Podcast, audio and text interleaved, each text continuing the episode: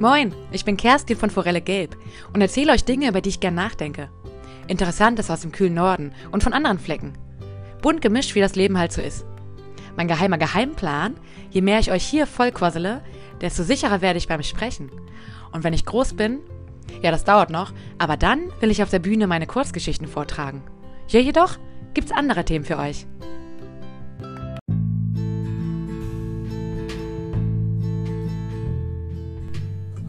Moin! Heute war die erste Stunde von meinem Plattdeutschkurs und ich hatte die ganze Zeit kalte Hände vor Aufregung. Aber die Technik hat meistens funktioniert und ich habe mich sogar getraut, Moin zu sagen. Und auch ein paar andere Sachen. Irgendwie ist das mit der Aufregung ja so, dass sie meistens unnötig ist. So auch heute. Aber bei den kalten Händen musste ich an die eiskalte Nordsee im März denken. Da gab es doch vor 200 Jahren mal so einen Sturm. Davon berichte ich euch jetzt. Es war einmal ein Mann namens Minutoli. Er hatte Locken und braune Augen und das erzähle ich euch nur, damit ihr ihn euch besser vorstellen könnt. Außerdem ist es jetzt das Jahr 1822. Minutoli unternahm als Erwachsener zahlreiche Auslandsreisen für Expeditionen, unter anderem nach Ägypten. Er war nämlich sehr an Altertumskunde interessiert und so kam es, um es kurz zu fassen, dass er eine Pyramide betrat, tolles Zeug fand und es in Kisten verstaute. Im 19. Jahrhundert waren noch viele Pyramiden voll mit Kunstschätzen und Sarkophagen. Irgendwann war dann alles leer geplündert. Aber zu dieser Zeit fand man noch wundersame und schöne Objekte. Natürlich nahm er auch ein paar Mumien mit. Nicht um sie zu Pulver zu zermahlen, wie ich euch in einer anderen Folge erzähle, sondern um all die Sachen in ein Berliner Museum zu bringen.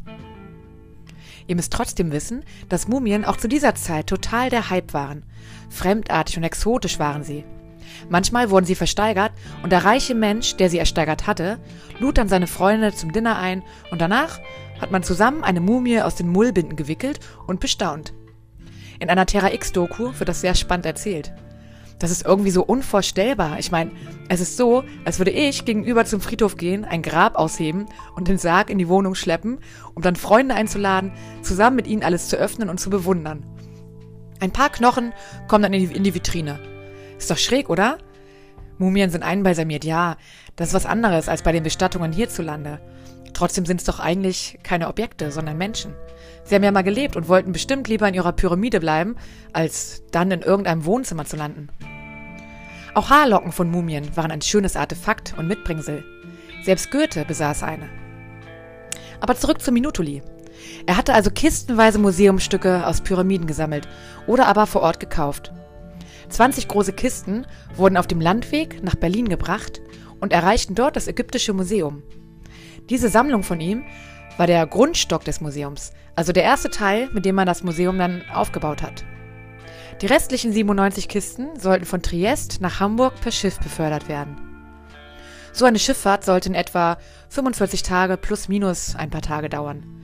Mit an Bord war ein riesiger Sarkophag aus Rosengranit.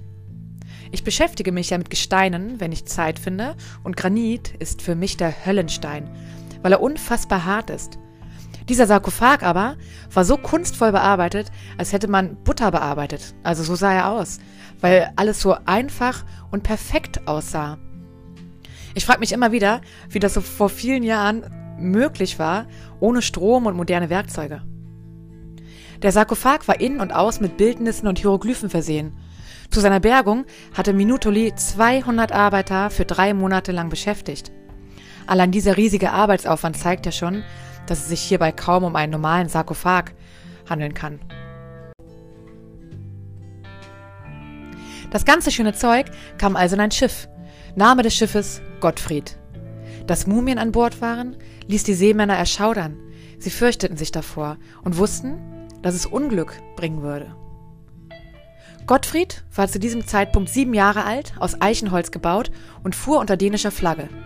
Am 10. Dezember ging es los von Triest aus und das Schiff sollte irgendwann Ende Januar in Hamburg anlegen. Leider gab es ein paar ungeplante Zwischenstopps. Minutoli derweil wartete ungeduldig in Berlin auf seine Mumien und Kostbarkeiten. Es war schon März, als sie Gottfried endlich kurz vor ihrem Ziel war.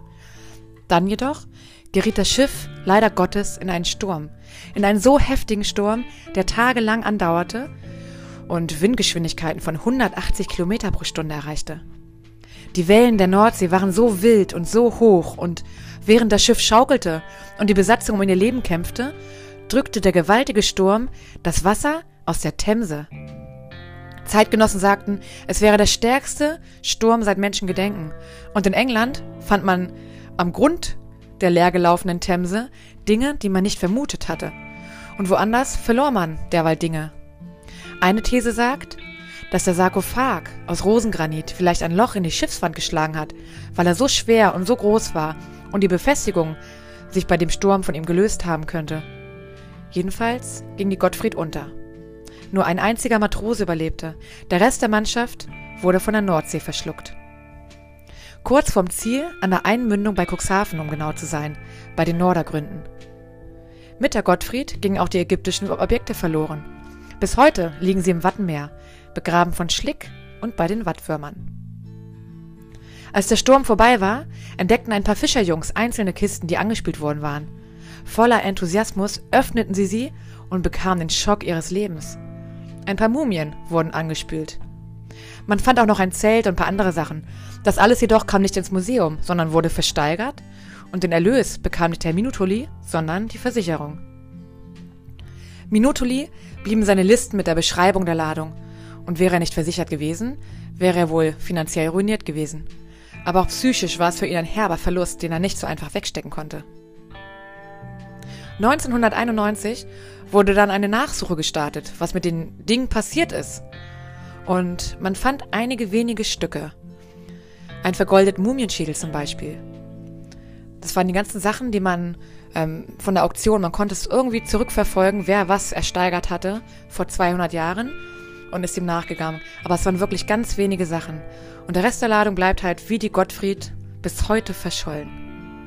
Na gut, die Mumienlocke, die Goethe geschenkt bekommen hat, stammt aus, auch aus der Ladung, wie man heute vermutet. Und so liegen an Grund der Nordsee viele Geheimnisse, die wohl für immer geheim bleiben. Meine Hände sind jetzt wieder fast warm und ich muss dringend in die Koje und im Traum ein bisschen die plattdeutschen Aussprachen üben und verinnerlichen, dass wie nun wo heißt und all, all, all ein ganzer Satz ist und alles schon weg bedeutet. Ich bin jetzt auch weg. Moin.